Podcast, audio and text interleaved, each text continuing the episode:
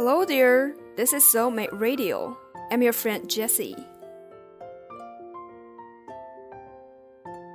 年终于过完了，要把心彻底收回来了。过年微信抢红包，你收了多少钱？又发出去多少钱？我觉得抢红包绝对是一项令人惊心动魄的活动。反正每次看到群里红包闪现的那一刹那，我就心跳加速，肾上腺激素瞬间分泌过量，感觉过了这个年，我这小心脏都扛不住了。大家肯定都发现了，这抢红包啊，如果说一个红包分成好几份儿，往往第一个抢到红包的人抢到的金额特别少，有时甚至是最少的。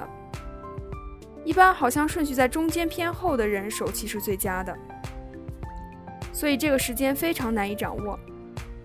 你第一个抢到，也许只有几分钱、几毛钱，别人稍微停顿那么零点五秒，他还抢个大的。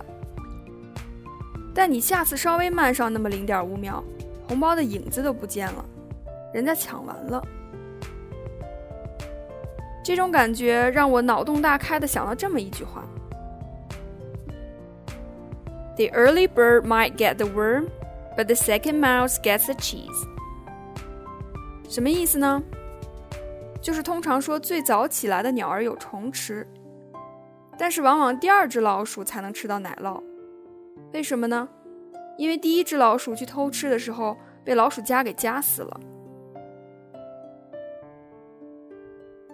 也就是说，大家通常认为你只要够勤奋、够努力，干什么都抢在别人前面，你就能得到最多的原始资源，你就有天然的优势去做这个市场的老大。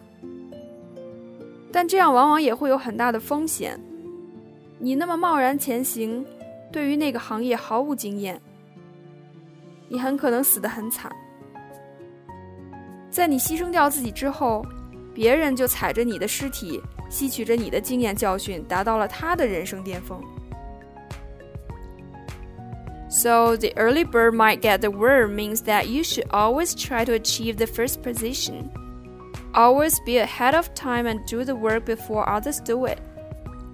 However, but the second mouse gets the cheese means if there's a trap, the first mouse gets killed in the trap, leaving the cheese for the second mouse. 所以有些东西并不是越在前面收获越大， 也有可能先到的危险越大。Anyway，抢红包的话还是运气的成分更多啦。好了，最后让我们再复习一下这个句子。The early bird might get the worm, but the second mouse gets the cheese.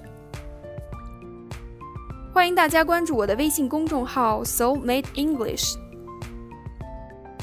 That's it for today. Bye.